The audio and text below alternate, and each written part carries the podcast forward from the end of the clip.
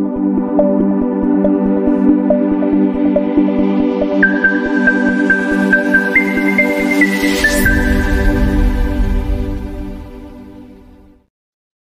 ごい。Buenos días traders, les habla Gabriela, bienvenidos a una nueva transmisión de premercado americano el día de hoy, viernes 11 de agosto, ya son las 8.32 de la mañana en Nueva York, 8.32 en Santiago, 2.32 en Madrid y hoy día partimos con la última jornada de trading de esta semana después de datos de inflación provenientes desde Estados Unidos, después de datos de inflación provenientes desde China, después de los reportes de ganancias trimestrales de Disney, también después de reportes de ganancias trimestrales de Alibaba y después también de conocer algunos movimientos que hizo China respecto a tratar de estimular a la economía, estamos hoy día con una jornada de trading que se torna un poquito más pesimista, pero también a la espera de un dato súper relevante, que es el que justamente estamos viendo que se acaba de actualizar hace un par de minutitos atrás con el índice de precio al productor para Estados Unidos, que era el último dato que nos faltaba para poder conocer esta semana en cuanto a cifras de inflación provenientes desde Estados Unidos o que podían impactar a la inflación dentro de Estados Unidos.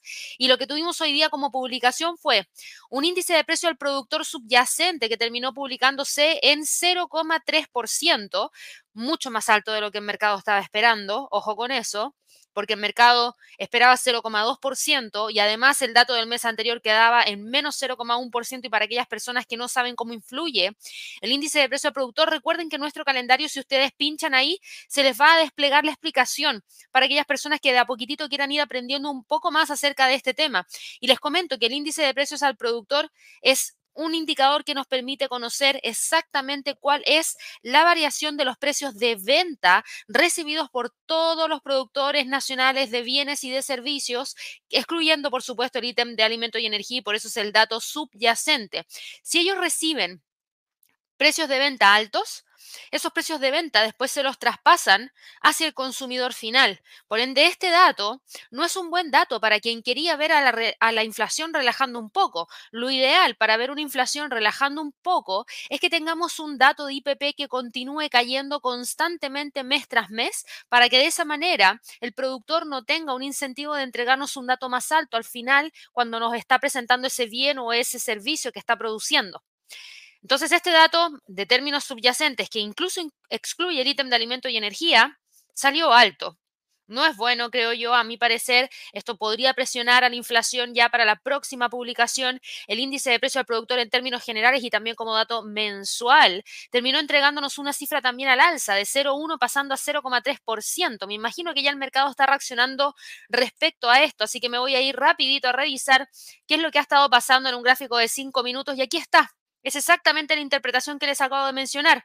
No es un buen dato para quien quiera ver que la inflación relaja. No, esto lo que viene es entregarle mayor presión a la inflación, por ende el mercado accionario cae y está cayendo en este momento 0,26%. De hecho, este dato es mucho más decidor que el dato que tuvimos durante el día de ayer de IPC del cual les voy a estar hablando en detalle, porque hay una gran cantidad de datos que yo les quiero compartir, en donde vamos a desglosar al IPC para entenderlo un poquitito más a fondo, porque no es solamente el número. El número nos dice una cosa, pero hay que mirarlo más a fondo para poder entender realmente cuál es el impacto de lo que está pasando. Pero por lo menos aquí vimos la reacción del IPP del mercado, mejor dicho, después del IPP, y es una reacción de caída, que esto es un gráfico de 5 minutos, por favor, en gráficos diarios no pasa mucho, pero en el gráfico de 5 minutos sí que está presentando una caída que logró detenerse en torno a los 4.455 en el caso del Standard Poor's, en el caso del Dow Jones fue una caída de alrededor de 0,19%, el precio logró rebotar desde los 35.100, el Nasdaq por otro lado también presentó una caída importante de 0,37% después de la publicación de la noticia y también le puso un freno a la caída de los 15.050. El Russell, por otro lado, cayó alrededor de 0,30% y terminó quedándose sobre los 1917. Si miramos al dólar index, el dólar index, por el contrario, se movió hacia el alza con una fuerza de 0,21% y hacía muchísimo sentido porque, insisto, este dato que se acaba de entregar es un dato que viene a complicar a la inflación, que nos vendría a decir, mira, con estas cifras es muy probable que el productor entregue precios más altos para quienes vayamos a consumir como precio final, por ende, esperemos precios más altos para más adelante. Este es un tema importante que vamos a estar revisando el día de hoy porque les voy a hablar acerca de la inflación en detalle. También les voy a estar hablando acerca de lo que ha estado pasando en China, porque China tuvo unos datos esta semana que, nos llevaron a ver una deflación en ese país y está impactando ya a las empresas. Hoy día vemos caídas de parte de Alibaba, caídas de Baidu, caídas de JD.com de por lo menos un 2%. Algunas de ellas están cayendo 3,5% netamente porque lo que ha estado haciendo China para estimular a la economía no convence prácticamente a nadie. Por otro lado, tuvimos cifras de crecimiento por parte del Reino Unido. Esto seguro que ha tenido un impacto dentro de la libra esterlina, así que lo vamos a estar revisando con más detalle frente a gran parte de sus contrapartes y también vamos a revisar lo que ha estado pasando con el yen japonés, porque ayer tuvimos una gran depreciación del yen frente a gran parte de sus contrapartes y la pregunta es si hoy continúa o no esa depreciación que nos permita seguir viendo mayores alzas por parte de todo el resto de los instrumentos. Así que de todo eso y de mucho más les voy a estar hablando hoy día en este live de premercado americano, el último de esta semana de trading. Para todas aquellas personas que nos están viendo por primera vez, yo los invito a que se suscriban a nuestro canal. Recuerden darle clic a la campanita de notificaciones. Ojalá que nos regalen muchísimos likes para seguir creciendo. Ya les dije el otro día, por favor, compartan este canal con quienes ustedes estimen conveniente. ¿Para qué? Para que nosotros podamos llegar a esa barrera de los 100.000 suscriptores y tener nuestro botoncito de nuestro canal de YouTube, que es lo que hemos estado queriendo obtener desde hace bastante tiempo, pero ojo, hay gente que también lo obtiene mucho más rápido porque también hacen algunas campañas dentro de YouTube. No, nosotros hacemos todo 100% orgánico, o sea, esos más de 75 mil suscriptores que nosotros tenemos, es gente que realmente le ha gustado el contenido y dijo, bueno, me suscribo de vez en cuando ahí, escucho un poco hablar a, a Gabriela del mercado, a Javier, aprendo un poquitito en los videos tutoriales y ya les dije, Pronto voy a estar subiendo más contenido de términos económicos de esa sección que tenemos en el canal, porque, por ejemplo, ahora les voy a hablar acerca de la deflación. También tienen que ir entendiendo un poquitito más a fondo cómo funciona eso. Y por último, antes de partir, les quiero recordar, como bien aparece destacado acá en el chat, que nosotros tenemos un webinar gratuito que vamos a estar desarrollando la próxima semana. Yo lo voy a estar haciendo especialmente para todas aquellas personas que quieran aprender a utilizar la MetaTrader 5. Y no solamente para quienes quieran utilizarla, sino que también para quienes quieran aprender a utilizar una herramienta que se llama Smart Trader Tools que se puede incorporar dentro de la MT5. Ahí yo les voy a explicar cómo se usa la MT5 con operativa, gráficos e indicadores. También les voy a mostrar un, uso un poquitito más avanzado que tiene que ver con configuración de la MT5, añadiendo perfiles, añadiendo plantillas, añadiendo scripts, expert advisors o robots de trading dentro de la plataforma, señales de trading, etcétera. Y también después voy a hablar acerca de esta herramienta de Smart Trader Tools, que es y cómo Así que yo los voy a estar esperando el miércoles 16 de agosto a las 2 de la tarde, hora de Nueva York, para que puedan aprender un poquito más acerca de esta plataforma que es la que tiene la mayoría de los brokers. De hecho, por eso yo igual a veces recomiendo que la sepan utilizar, quizás no de su preferencia al 100%, pero por lo menos que sepan defenderse con ella. ¿Por qué? Porque si el día de mañana se quieren cambiar de broker, es muy probable que esté la MT5 dentro del listado de plataformas porque prácticamente podríamos decir que es universal para todos los brokers. Así que bueno, ahí yo los dejo invitadísimos, el enlace está destacado en el chat y también en la descripción de este video para que no se lo pierdan.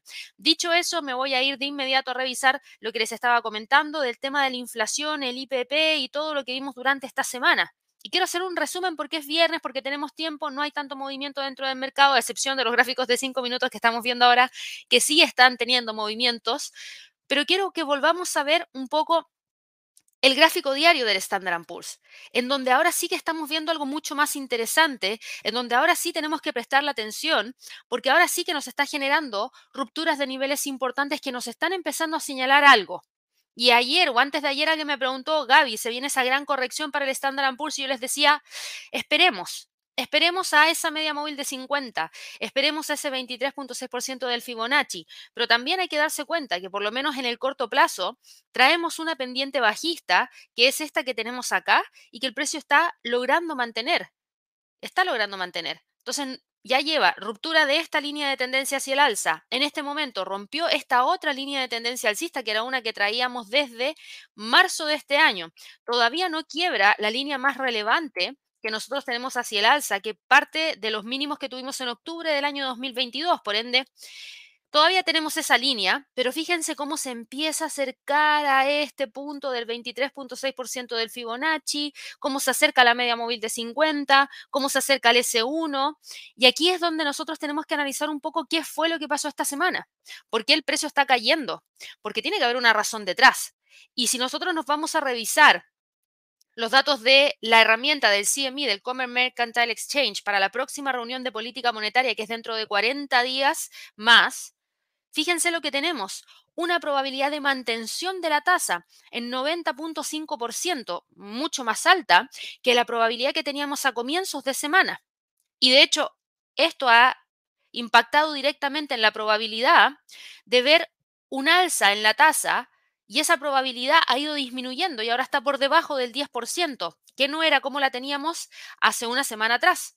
Hace una semana atrás esa probabilidad de alza tenía un porcentaje de 13% y hace un mes atrás tenía una probabilidad de un 22,3%, por ende la probabilidad de ver un alza en la próxima reunión de política monetaria ha ido decayendo. Entonces ustedes se preguntarán, bueno, ¿por qué entonces el mercado accionario está con estas caídas? Y creo que aquí hay un tema bastante interesante que nosotros vamos a tener que ver ya para el cierre del año. Vean lo que pasa para el cierre del año. No se descarta el 100% de que exista un alza para la reunión de noviembre o la reunión de diciembre. ¿Es el escenario menos probable? Claro que sí, pero por ejemplo para noviembre la probabilidad de ver un alza está en 28,2%.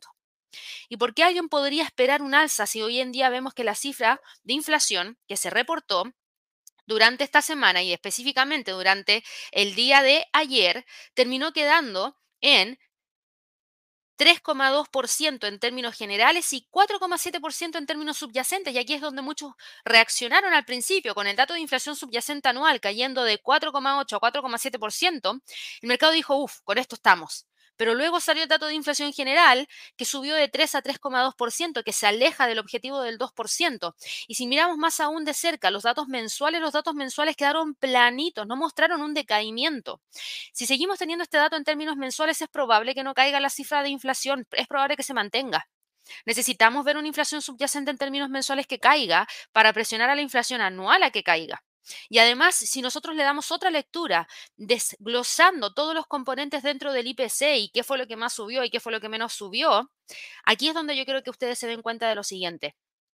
Este es el gráfico más importante que nosotros tenemos que analizar, parte por parte, comparándolo con el año pasado, julio del año pasado.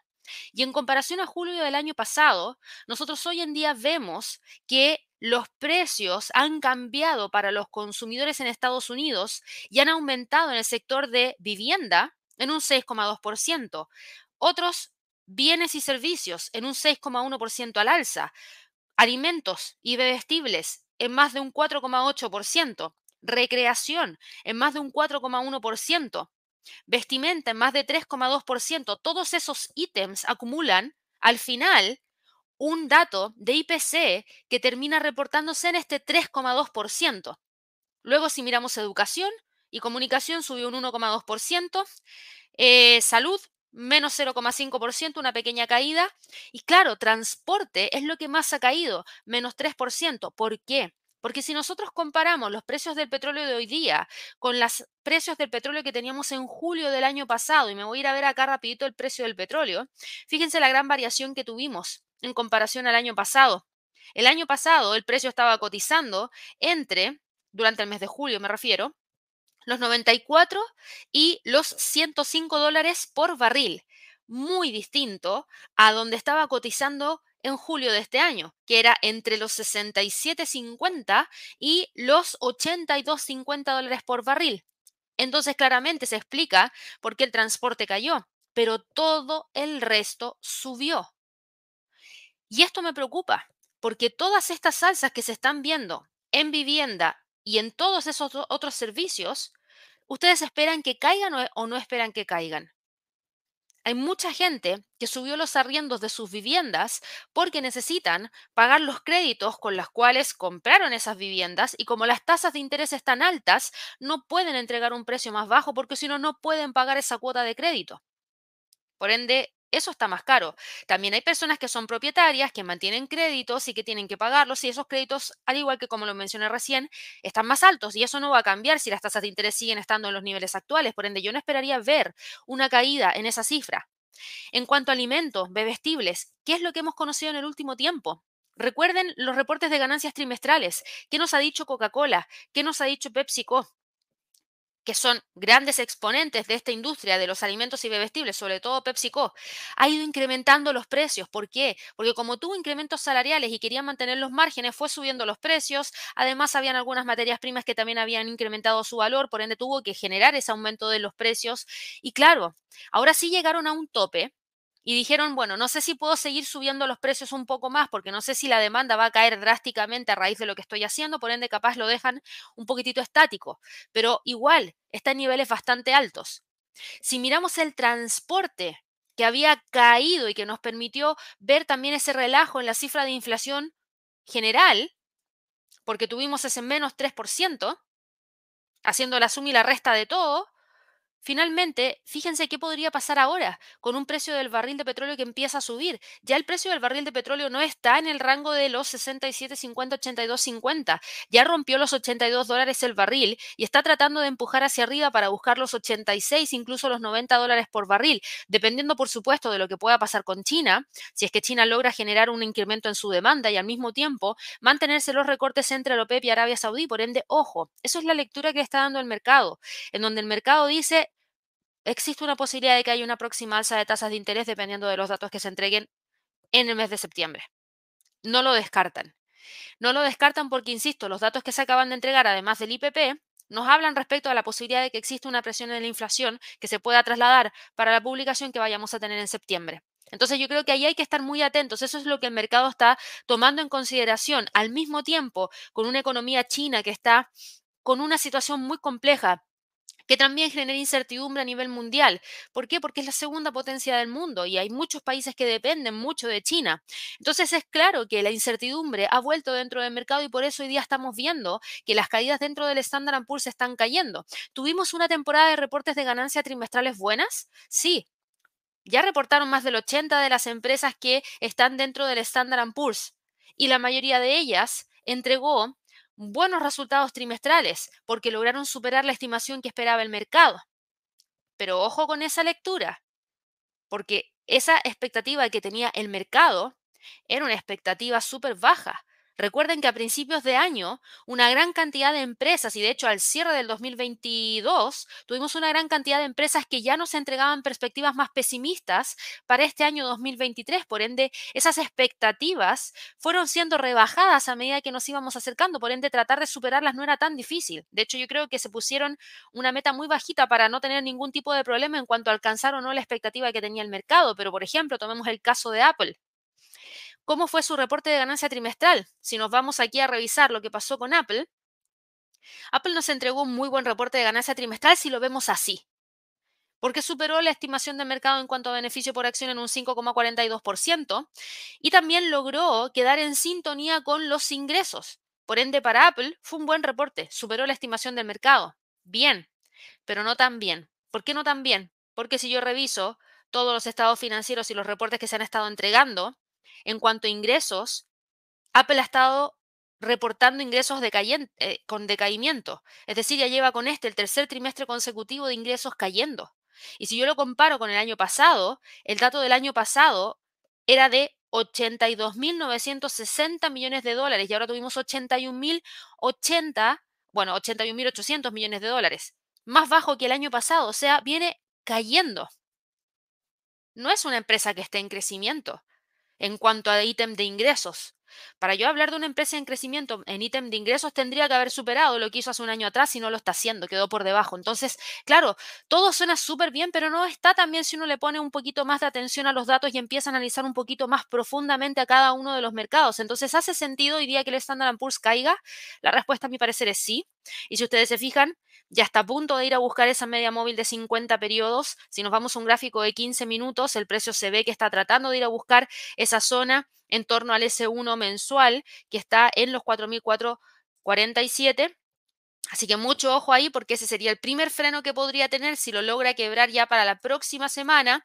El próximo nivel más importante está en 4.420. En el caso de el Dow Jones, el Dow Jones también está cayendo hoy día, yo los mencionaba. Ahora, a diferencia del Standard Poor's, aquí tenemos una pendiente bajista, sí, pero está mucho más acotada. Yo me atrevería a hablar más de una zona en la cual el precio se mantiene cómodamente operando que con una pendiente más marcada hacia la baja. Hasta que no rompa los 35.000, yo creo que el precio podría aguantar un poquito poquitito más dentro de esta zona.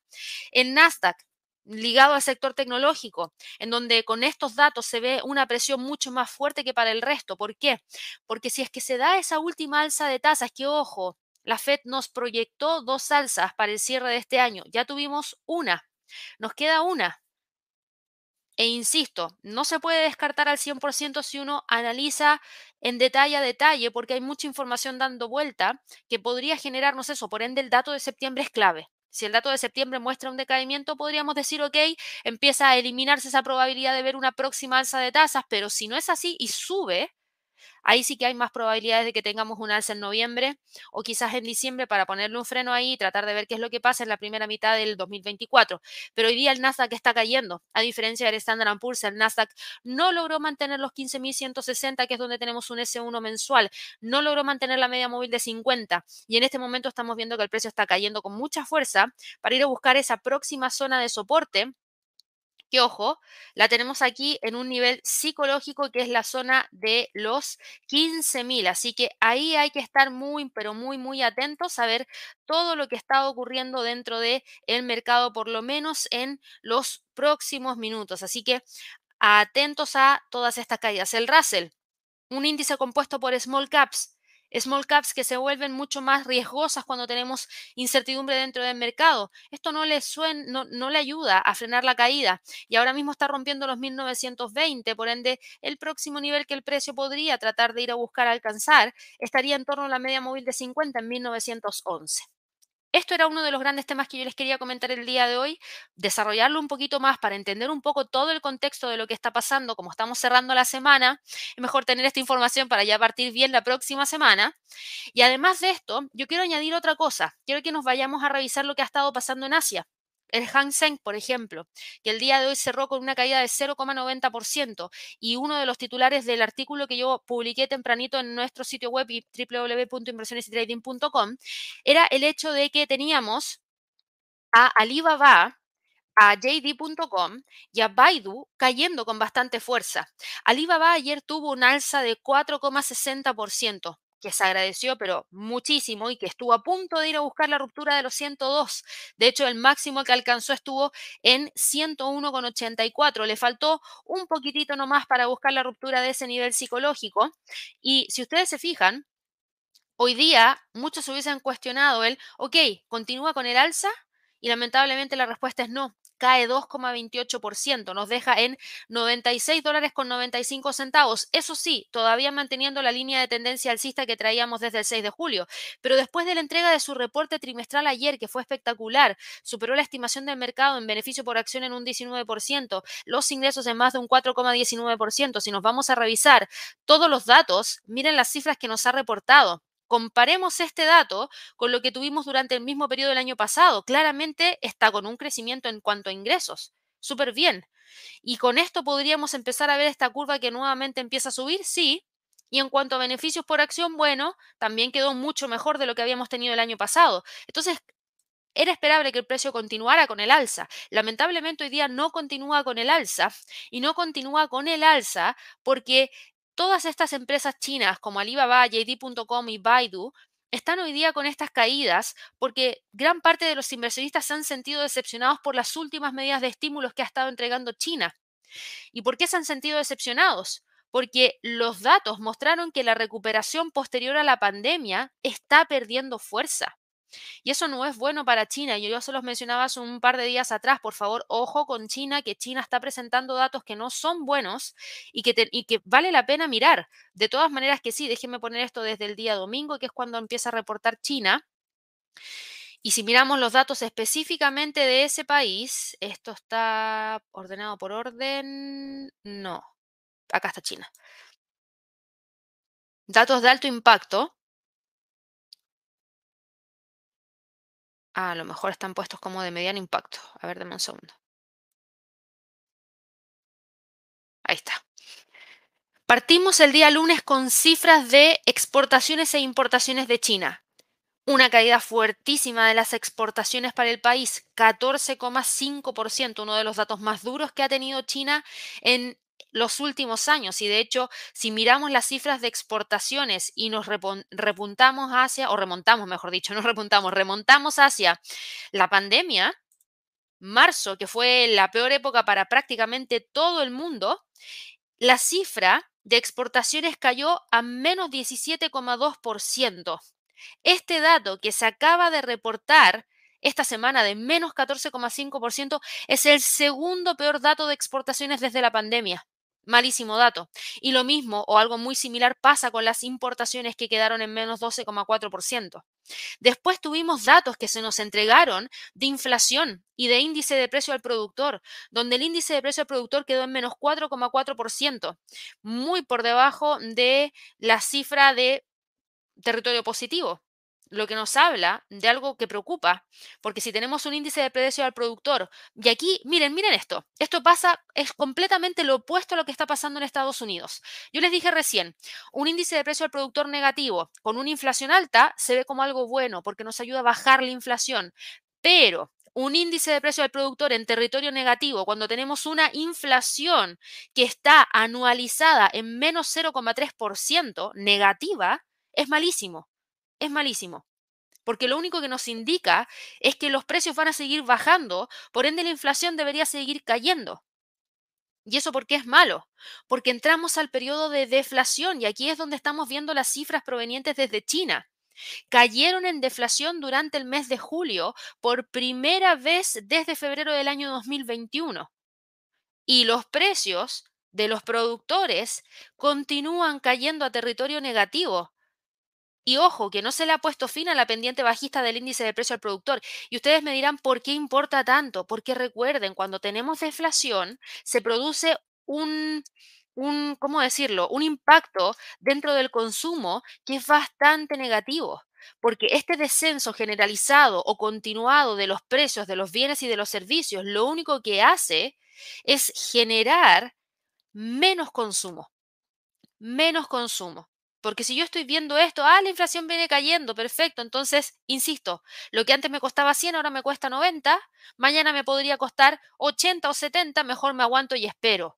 Y con eso no se incentiva el consumo, con eso se desincentiva el consumo y la gente se aguanta y no ayuda a reactivar a la economía. Por ende es complejo también y por eso el Banco Central tiene que estar al ojo y no puede permitir una deflación por mucho tiempo, porque si no salir de ahí es muy, pero muy complejo. Tendrían que recortar las tasas, recortar las tasas, recortar las tasas, entregar estímulos a la economía, meter dinero, inyectar para que la cosa empiece a funcionar de nuevo. Y eso se ve algo preocupante y por lo mismo Alibaba hoy día y las acciones en China en general hoy día están cayendo porque no les han gustado las medidas que se han estado adoptando y de hecho también tenemos movimientos bajistas de parte de Baidu. Baidu el día de hoy está con un movimiento de caída de un 2,98%. Está cotizando en 139 dólares con 52 centavos. Baidu todavía no reporta su ganancia trimestral, recién la va a reportar el 22 de agosto, por ende ahí nos toca esperar un poquitito más, pero se ve bastante interesante todo lo que ha estado pasando dentro del mercado en la última semana en términos de análisis económico. Ha sido bastante, bastante relevante todo lo que se nos ha, todo lo que se nos ha presentado un segundo para cambiar esto. Em, todo lo que se nos ha presentado ha sido muy, muy interesante. ¿Hay línea de tendencia alcista para Baidu? Sí, pero lamentablemente se quiebra el día de hoy y el precio está cotizando muy cerquita de esa línea horizontal que acabo de dejar, que es por debajo de la media móvil de 50 y buscando ya la media móvil de 100 en 137,59. Y en cuanto a JD.com, JD.com es otra de las que ha estado con una fuerte presión hacia la baja y el día de hoy cae 3,85%. JD.com, ojo, va a entregar su reporte de ganancia trimestral el martes en el premercado. Ahí seguro les entrego algo de información al respecto. Y para JD.com, esto es lo que tenemos. El precio venía empujando hacia arriba, al igual que el resto de todas las otras acciones en China, tratando de generar el quiebre de la resistencia que en este momento está en 40, pero lamentablemente esta línea de tendencia hacia el alza de más corto plazo se quebró y ahora el precio está justamente aquí, en ese punto, en los 37.15, 37, dando la pelea entre la media móvil de 50 y la media móvil de 100, a ver si es que logra frenar y luego dar la vuelta para poder tratar de mantenerse entre esos 37 y esos 40 dólares por acción, pero se ve compleja la situación para todos estos activos que les estamos presentando porque los datos de China son malos y ¿Ha entregado estímulos China? Sí, pero nada concreto. Ha dicho sí, vamos a estimular, vamos a entregar nuevas medidas de apoyo a la economía, sobre todo para el sector inmobiliario, pero ¿cuáles son las medidas que han entregado? Exactamente, ¿qué números son los que nos han entregado? ¿Y qué es lo que van a hacer y por cuánto tiempo lo van a hacer. Prácticamente nada. Entonces eso es lo que ha dejado inquieto al mercado porque quieren decir, con esto no sabemos si es que realmente vamos a tener un impacto bueno o malo dentro de la economía con estos estímulos que potencialmente se les puedan estar entregando, porque no hay mucho detalle. Así que bueno, quería hablarles de esto porque eso explica en gran parte las caídas dentro de todo el mercado en términos generales. Y pasando un poco a la zona euro, para ir redondeando ya un poco la idea el día de hoy, eh, déjenme cargar de nuevo el calendario económico. Hoy día teníamos datos provenientes desde algunos países de la zona euro, nada concreto para la zona euro en general, pero hoy día tuvimos datos de inflación de España. Ya vimos que la inflación en Italia cayó. Bien. En el caso de España, la inflación subió de un 1.9 a un 2,3% en términos generales y la inflación armonizada de España también subió de un 1,6 a un 2,1%. La inflación en España es una de las más bajas dentro de todos los países de la zona euro, por ende sí que ayuda a bajar el dato general, pero lamentablemente si estamos viendo un pequeño incremento no es bueno porque podría ser reflejo también de las alzas de los precios de algunas materias primas y ojo, no hablo en este caso solamente de lo que ha estado pasando por parte del precio del petróleo. Si ustedes van y revisan, lo que ha estado pasando dentro del gas natural, que es un activo que yo había dejado ahí eh, un poquitito de lado. Esto es lo que teníamos para el gas natural. Una lateralidad y claro, se alcanzó los tres, tuvo un incremento desde el día martes 3 de agosto hasta el día miércoles 9 de agosto de un 20,77%, porque habían unas huelgas que se iban a dar en Australia que por un tiempo prolongado podían complicar a la oferta. ¿Y eso qué significaba? Complicar la oferta en un 10% a nivel mundial, lo que no era menor. Por eso el mercado reaccionó y empujó al precio de este activo hacia alza, que claramente está mucho más alto de lo que cotizaba, por ejemplo, en junio, cuando estaba en 2,17. Ahora está en 2,73. Entonces también es algo que tenemos que considerar. Para el resto de otras materias primas claves, como por ejemplo el trigo, no hay mucha variación, yo les diría, porque estamos prácticamente muy cerca de los niveles que se tenían durante junio, así que yo no tomaría tanto en consideración esa materia prima, pero igual estamos con estos movimientos dentro de la inflación en España y que finalmente nos llevan a ver que todavía podría existir cierto espacio para que el Banco Central Europeo genere una próxima alza y ojo que eso es lo que el mercado le preocupa, que con tanta alza se genere una presión tan fuerte dentro del mercado que finalmente nos entreguen malos datos y malos comportamientos para los próximos trimestres. Así que igual eso genera muchísima incertidumbre. De aquí el Eurostock 50. Hoy día cae un 1,18%, pero se mantiene entre el pivote mensual en 4.387 y el soporte 1 mensual en 4.283. El DAX en Alemania opera entre los 16.000 y los 15.818. El IBEX de España se mantiene entre los 9.500 y los 9.400. El CAC 40, el principal índice de Francia, se queda operando en torno a los 7.328, entre los 7.522 y los 7.280, después de caer alrededor de un 1%. ¿Qué pasó con el FTSE del Reino Unido? Esta es otra historia porque hoy día el Reino Unido nos entregó cifras, cifras de crecimiento, de actividad industrial, de producción manufacturera, balanza comercial, todo en una. Producto Interno Bruto, terminó bastante bien, diría yo. Subió de 0,1 a 0,2%, se agradece. En términos mensuales, subió de menos 0,1% a 0,5%, también se agradece.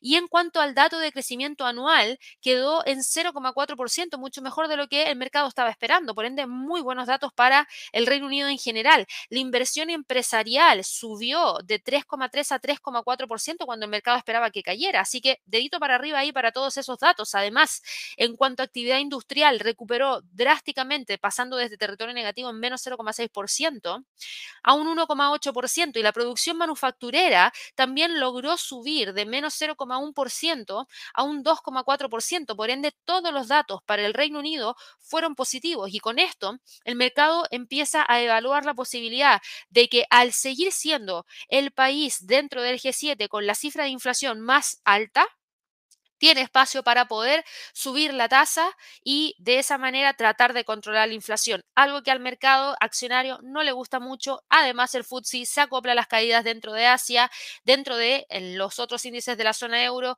y también a raíz de lo que está haciendo el premercado en Estados Unidos. Por ende, hoy día el FTSE cae y se mantiene firme entre la zona de los 7.500 y los 7.620 como niveles más relevantes. Así que eso es lo que tenemos por lo menos para la jornada de trading del día de hoy en cuanto a los movimientos dentro del el mercado accionario. Eh, tenemos algunas destacadas hoy día en cuanto a empresas que estén con movimientos importantes dentro del premercado.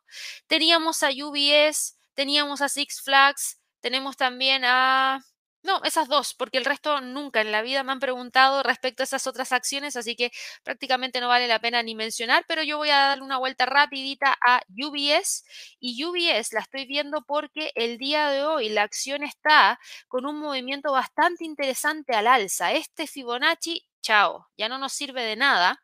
UBS trae aquí una línea de tendencia alcista que, uh, me equivoqué de herramienta, ahora sí trae una línea de tendencia alcista que es esta que tenemos acá, traemos otra línea de tendencia hacia el alza que era esta que teníamos acá, traíamos un nivel de resistencia en 22,21 y si mirábamos en la historia, el próximo nivel de resistencia más importante está acá, en 23,20. ¿Y qué hace hoy día UBS? Sube un 4.02% y cotiza en 23 dólares por acción, quedando muy pero muy cerquita dentro de los niveles de precio clave que podría tratar de buscar quebrar. ¿Y qué pasó con UBS? La acción hoy día sube después de que se dio a conocer que UBS puso fin a un acuerdo de protección de pérdidas de 10 mil millones de dólares y a un respaldo público de liquidez con Credit Suisse. UBS también confirmó que Credit Suisse reembolsó íntegramente un préstamo de liquidez de emergencia de 50 mil millones de francos suizos al Banco Nacional Suizo súper bien, con eso se relaja un poco la presión que traía el banco por esa adquisición de Credit Suisse, pero va ahora empujando hacia arriba con mucha fuerza, así que ojo con esa zona de los 23 que podría dar paso para ir a buscar próximos niveles más interesantes hacia el alza. Ya nos olvidamos de las caídas, por lo menos para este banco, porque está con una pendiente muy marcada hacia el alza. Y antes de pasar a revisar el resto de los mercados y antes de que se me olvide, les quiero mencionar que nosotros vamos a estar desarrollando nuestro próximo Trading Day el día 29 de agosto. Quedan tan solo 18 días y este es un seminario online gratuito que es bastante extenso, de hecho dura alrededor de cuatro horas, va a partir a la una de la tarde hora de Nueva York y va a terminar a las 4.30 de la tarde hora de Nueva York aproximadamente y es en formato online. Nosotros acá ¿De qué vamos a estar hablando? Vamos a estar hablando, como bien lo dice acá abajito del título, estrategias de swing trading, técnicas de hedging, que son técnicas de cobertura, y también perspectivas para el cierre del año 2023. ¿Por qué? Porque ya nos adentramos al último trimestre del año, el 29 de agosto, claro, nos queda todo el mes de septiembre, pero septiembre para nosotros en Chile es un mes especial, tenemos fiestas patrias, nos costaba un poco ahí congeniar bien las fechas, por ende lo dejamos para el 29 de agosto. Y claro, en la sesión 1 eh, sesión 1, perdón, les vamos a entregar esta guía para crear estrategias de swing trading desde cero. En la sesión 2 les vamos a entregar técnicas y tips para realizar hedging en el trading. Y en la sesión 3, ideas para el cierre de este año 2023. Aquí está todo el detalle de lo que ustedes van a poder aprender en este Trading Day que vamos a desarrollar el 29 de agosto. Es un seminario completamente gratuito. Aprovechen la oportunidad, regístrense y participen para que no se lo pierdan. Aquí yo les voy a mandar el enlace a través del chat. Deme un segundito. Ahí está, se lo vamos a mandar de inmediato. Acá está el enlace a través del chat. Ahí sí. Ahí se los acabo de enviar. Si no, vayan a nuestro sitio web www.inversionesytrading.com, vayan a la sección de destacados, pinchen en Trading Day de agosto para que ahí lo puedan revisar con más detalle y también aprovechen de ver el curso de estrategias de trading en 360 grados que va a estar dictando Javier a principios del mes de septiembre, en donde se va a enfocar en cinco días a entregarles un plan de trading desde cero y también a que ustedes mismos aprendan a diseñar estrategias enfocadas en su perfil de trading y ya aprender a optimizarlas con el curso intensivo. Toda la información siempre está en el sitio web. Este es un curso que se va a desarrollar en modalidad online y presencial en Chile del 4 al 8 de septiembre entre las 2 y las 3 de la tarde hora de Nueva York. Y aquí están todos los módulos para que ustedes los puedan revisar con más detalle. Dicho eso, me voy ahora a continuar con lo que ha estado pasando dentro del mercado y claro, vimos movimientos bastante interesantes de parte de algunos activos, pero no todos estaban con movimientos tan marcados hacia el alza. Hablamos de una aversión al riesgo en el mercado y hoy día estamos viendo acá al Bitcoin con caídas de 0,06%, pero no hay mucha novedad, sigue operando entre los 30.220 y los 29.000. Ethereum hoy día cae 0,18%, prácticamente sin tanto movimiento y sigue operando entre los 1.900 y los 1.820. Ripple está con una caída de 0,36% y se queda operando entre los 0,66 y los 0,6140. Si miramos a las divisas, ¿Qué pasa? Bueno, perdón, Coinbase antes, antes de que se me olvide. Coinbase, que también es uno de los activos que nosotros seguimos muy, pero muy, muy de cerca. Em, ¿Por qué? Porque por supuesto que los movimientos dentro de las criptos afectan a Coinbase. Hoy día, lamentablemente, Coinbase está cayendo. Por un lado, se acopla las caídas dentro del mercado en general y por otro lado, también el hecho de que las criptos estén cayendo impactan directamente a la cotización de Coinbase. Hoy día cae 0,86% y cotiza en 82,68. Lamentablemente, con esto, lo único que se confirma es que estamos con una continuidad de esta pendiente bajista, en donde el precio se ve que está tratando de ir a buscar los 79,97 u 80 dólares por acción como próximo nivel de soporte más importante. En cuanto a las divisas, después de los datos de índice de precio al productor, después de esa información que vimos, vamos a verlo acá de inmediato. Eh, me refería al dato del el índice de precio al productor, que habíamos visto que en gráficos de cinco minutos había logrado tener algún movimiento interesante hacia el alza. Lo que estamos viendo ahora es que este dólar index está continuando con el empuje alcista en búsqueda de esa resistencia en los 102,81. De continuar con el alza, podría tratar de ir a buscar el próximo nivel y el próximo nivel ya lo tenemos acá en torno a los 103,50. El euro dólar lamentablemente frena cualquier tipo de movimiento mayor hacia el alza que pueda hacer, pero fíjense en esto, está manteniendo la misma zona entre los 1.1035 y los 1.090, soporte y resistencia importantes, por ende, se ve que se va a mantener dentro de esa zona por un tiempo mayor, pero también al mismo tiempo mantiene la línea de tendencia que va hacia el alza no la ha logrado quebrar y al mismo tiempo mantiene la media móvil de 50, por ende se ve bastante interesante a ver qué es lo que termina ocurriendo ahí.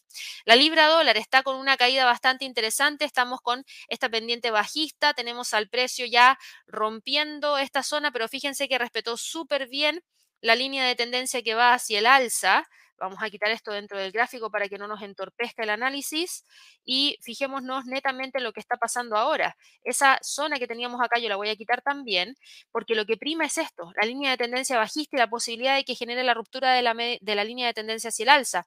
Que ojo, no lo está haciendo hoy día porque la libra gana terreno por los datos del el Reino Unido que fueron muy buenos y que nos llevan a evaluar una posible nueva alza de tasas de interés por parte del Banco de Inglaterra. Eso hace que la libra esterlina se aprecie frente al dólar. No sé si lo va a lograr mantener por mucho tiempo más, porque si también la especulación de mayores alzas por parte de Estados Unidos se vuelven a retomar, podríamos ver algún freno de esta apreciación que está presentando la libra. El dólar frente al yen continúa con el alza, va en búsqueda de esos 145. Yo voy a aprovechar rapidito de ir a revisar también, ya que estamos con el dólar frente al yen y hablamos también de la libra esterlina, a ver qué terminó pasando con la libra frente al yen el día de ayer. Vamos a verlo de inmediato todavía no logra romper los 184, a ver si es que logra generar algún tipo de ruptura y llevarnos hacia los 185. Lo que pasa es que hay que prestar atención porque recuerden que para Japón es muy importante el hecho de que el yen se esté apreciando frente a sus contrapartes. Y ya vimos a un dólar más fuerte que a un yen, ya estamos viendo una libra más fuerte que un yen. Si miramos al euro frente al yen, también tenemos a un euro que ha logrado ganar terreno y llegar a los 159,20 a raíz de una depreciación del yen. Por ende, hay algunos que hablan respecto a que podría darse algún tipo de manipulación en el precio, alguna intervención de parte del Banco de Japón o de parte del gobierno japonés para tratar de frenar esa depreciación que está sintiendo el yen. Así que ojito con eso. El dólar norteamericano frente al canadiense hoy día rompe la media móvil de 200 periodos que estaba en 1.3448. De continuar con el alza podría llevarnos hacia los 1.35. El australiano frente al dólar norteamericano está con una fuerte presión hacia la baja. A ver si logra quebrar los 0.65 y desde ahí continuar hacia los 0.6450. El dólar neozelandés frente al dólar está rompiendo los 0.60, ojo. El próximo nivel de soporte estaría en 0,5950. El dólar frente al franco suizo se mantiene completamente lateral dentro de esta zona entre los 0,88 y los 0,87. El dólar frente al peso mexicano sigue manteniéndose entre los 17,20 y los 17. El dólar frente al peso chileno, después de la gran caída que tuvo el día de ayer de un 1,70%, se frenó el retroceso en los 846 y hoy día sube 0,43% y vuelve a buscar esos 850 a mi parecer va a tratar de cerrar lo más cercano a los 855, pero no sé si va a ser eh, una ruptura de ese nivel porque se ve que está tratando de mantenerlo bastante bien. El dólar frente al peso colombiano rompe los 3.920 y con esto podría continuar con la caída en búsqueda de los 3.800. El dólar frente al sol está en este momento cotizando entre los 3.66 y los 3.64. No creo que vaya a salir de ahí rápidamente. Y mirando a las materias primas, tenemos acá al petróleo que sube 0,25%, se queda entre los 83,35 y los 82. Tenemos acá al oro que sube 0,14%, pero todavía mantiene la línea de tendencia bajista, así que ojo con el nivel de los 1900. Tenemos también acá a la plata que está cayendo 0,08% y posiblemente se quede entre los 23 y los 22,50. Y tenemos también acá al cobre que, ojo, ahora sí que estaría generando la ruptura de este nivel de soporte importante que había logrado mantener súper bien durante eh, la semana y que si continúa con la caída y rompe los 3.6750, ojo, que ahí abre el camino a los 3.55. ¿Eso qué podría significar, por ejemplo, para el dólar frente al peso chileno? Que el dólar frente al peso chileno podría continuar con el alza si es que las caídas dentro del cobre continúan, porque eso debilitaría al peso chileno. Así que mucha atención con lo que ha estado pasando dentro del mercado. Eso es lo que ha pasado en el premercado. Yo me voy a ir rapidito a revisar un par de preguntas acá a través del chat. Vamos a ir partiendo el día de hoy con preguntas. Vamos a partir de, abajo para arriba. Y no, intercalados, una de abajo, una de arriba. Sol, tú me preguntabas por Visa, lo vamos a ver de inmediato, a ver en qué está Visa. Visa está hoy día cotizando en 239,50, cae 0,27%. Yo te diría, no hay mucha novedad para Visa. ¿Por qué? Porque Visa sigue manteniendo esta línea de tendencia hacia el alza.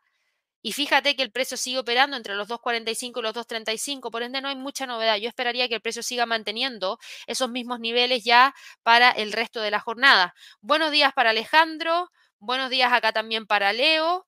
Buenos días para José. Y aquí llegó la primera pregunta desde arriba que nos preguntaba por Mullen Automotive, a ver cómo está, a qué se debe su alza. A ver, Mullen Automotive.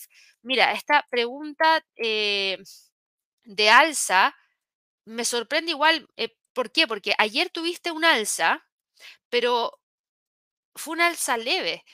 O sea, Mullen Automotive yo aquí estoy viendo un gráfico, pero lo tuve que ampliar un montón porque estas son las velitas que tiene Mullen Automotive. Déjame remover. Ah, ya, perfecto. Tuvo un split que se generó justamente el día de hoy, 1.9. Entonces eso impacta también en la cotización. Así que ojo con eso. Eh, hoy día, eso sí, la acción igual está con una caída de alrededor de 4,37%. Entonces, claro, ves un precio más alto porque se dio ese split de 1 a 9, pero Igual la acción está con una caída de 4,37%, es decir, la tendencia sigue siendo bajista. Vámonos ahora con otra preguntita aquí a través del chat. Acá nos decía Andrés, ¿cuándo para Colombia? ¿A qué te refieres? ¿El trading day? Porque estuvimos en Colombia hace muy poquitito, estuvimos en Cali, en Medellín, en Bogotá. Yo creo que ya no vamos a volver a Colombia este año porque acabamos de estar allá durante el mes de junio, fines de junio. Estuvimos dos semanas en Colombia dándonos vueltas. Muy lindo el país, muy, muy lindo. Hernán, y acá Germán nos decía, ¿qué crees que está pasando con la banca? Bank of America, JP Morgan, Morgan Stanley cayendo el día de ayer. Vamos a ver acá, el, eh,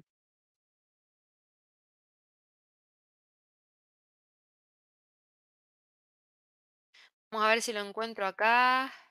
Esto es Bank ETF. Veámoslo de inmediato y lo voy a ver a través de un ETF. No quiero ver acciones puntuales, quiero ver netamente em, el ETF y para eso voy a tomar el SPDR S&P Bank ETF. Y la caída del día de ayer fue, yo diría, leve, 0,05%. No veo que sea algo espectacular. De hecho, lo que estamos viendo es que el precio, claro, lo que no tiene fuerza para romper y finalmente termina quedándose metido dentro de estos dos niveles a la espera de algo mayor que justifique el rompimiento y quebrar esa media móvil de 200 para buscar los 44 dólares. Entonces, claro, si miramos bajo esa perspectiva y vemos, por ejemplo, los movimientos de Bank of America, Bank of America el día de ayer tuvo un alza de 0,26% y hoy día está cayendo 0,34%, que no me sorprende, insisto, por los datos de índice de precio al productor y por las caídas dentro del mercado en general que arrastran a gran parte de todos los sectores de Estados Unidos. Tienes a JP Morgan, que hoy día también cae 0,21%, pero no es, insisto, nada espectacular, es una caída leve. Cuando yo hablo de caídas importantes, estamos hablando de caídas que superan por lo menos un 2%. Pero cuando cae en 0,21% es más de lo mismo, diría yo, y claro, en gran parte viene explicado por las caídas que ha estado presentando el mercado en general. Fíjate cómo está hoy día la bolsa a nivel mundial, en rojo en rojo. No hay prácticamente nadie que se esté salvando. El Nikkei ahí que está tratando, pero el Nikkei ahora está tratando, porque ahora lo que nosotros vemos ahí en precio del Nikkei es un CFD, es un contrato por diferencia que ha seguido recibiendo precios. Pero si tú miras la bolsa en Tokio, la bolsa en Tokio cerró ya y el cierre, ya sabemos cuál fue. Entonces, fíjate que el mercado a nivel mundial está bajista. Eso hace mucho sentido con lo que pasa finalmente con el resto del mercado. Me voy aquí con una pregunta de RG. Me preguntaba por DOOO. ¿Cómo ves a la acción? A ver. Esto es BRP. Vamos a quitar aquí lo que teníamos dentro del gráfico. Hace rato que no veo esta acción.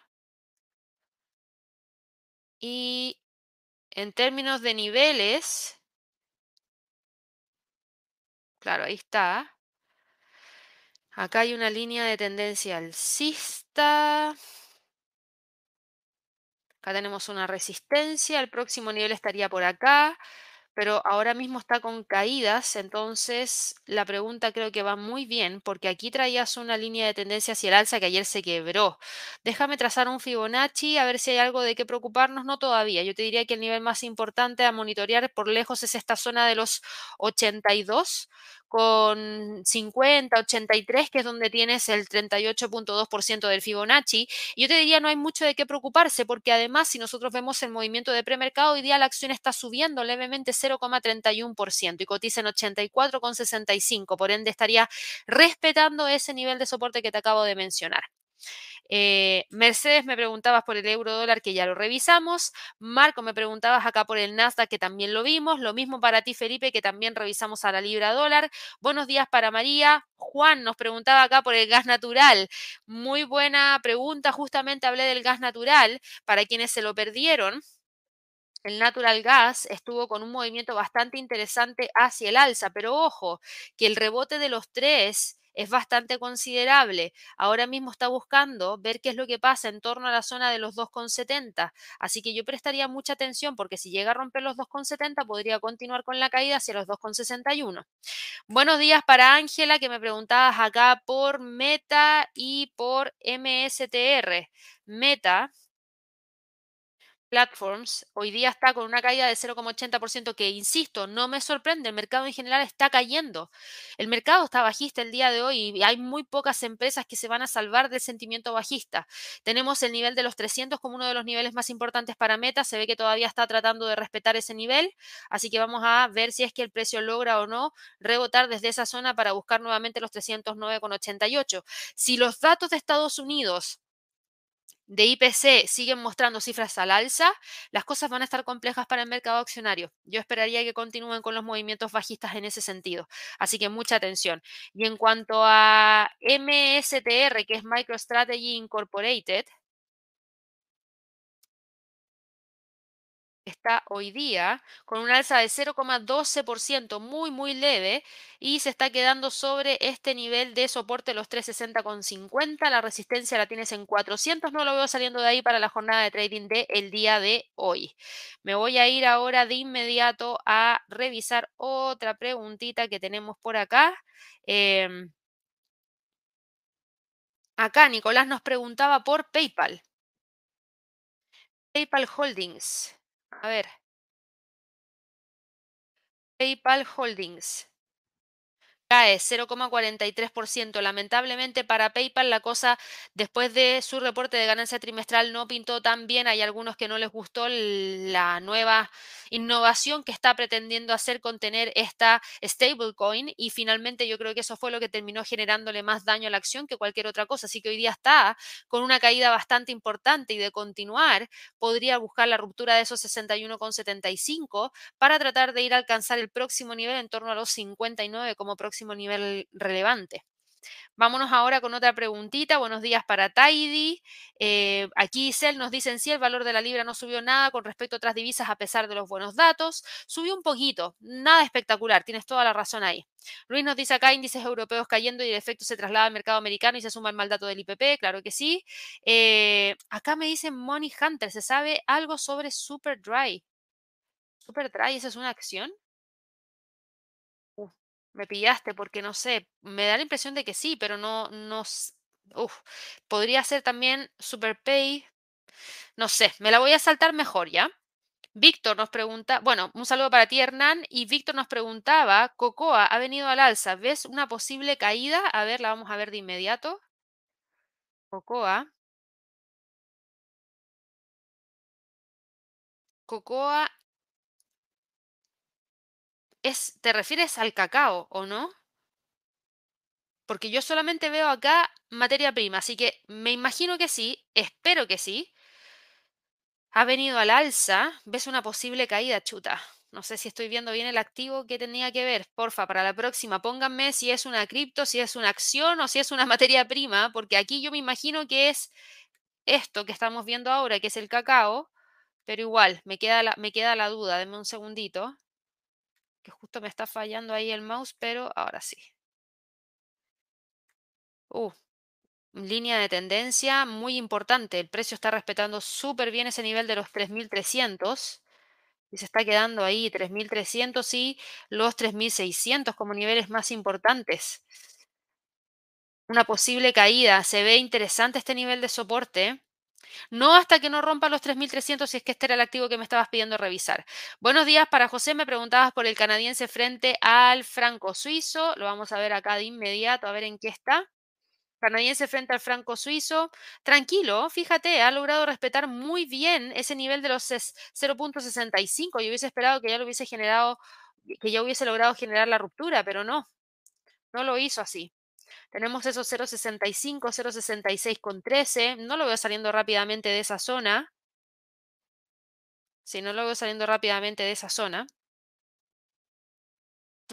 Yo esperaría que podría darle mayor espacio al canadiense para poder continuar con el alza, mayores alzas del precio del petróleo, pero también es cierto que el franco suizo se ha ido apreciando frente a gran parte de sus contrapartes, por eso se mueve en sentido opuesto, por ejemplo, al resto de los otros pares con el canadiense, por ejemplo, el canadiense frente al yen, que también ha tenido un movimiento interesante hacia el alza. Ahora, fíjate que el dólar ha ganado terreno frente al canadiense en el último tiempo. Vamos aquí con Satoshi Nakamoto, que nos pregunta estaba Satoshi Nakamoto con por Cardano. Lo vamos a ver de inmediato, a ver en qué está Cardano.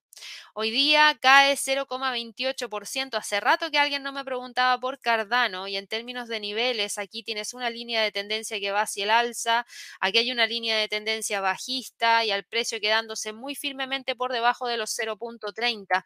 No lo veo saliendo de ahí rápidamente y de hecho prestaría muchísima atención a la posibilidad de que esté operando dentro de un canal bajista que podría incluso llevarnos a ver la ruptura de esa línea de tendencia hacia el alza que te comentaba recién. Buenos días para Nubia, buenos días para Ricardo, buenos días para Trading Box que nos preguntabas a PANW, eso es Palo Alto Networks y Palo Alto Networks. A ver, déjame eliminar todo lo que tengo acá dentro del gráfico.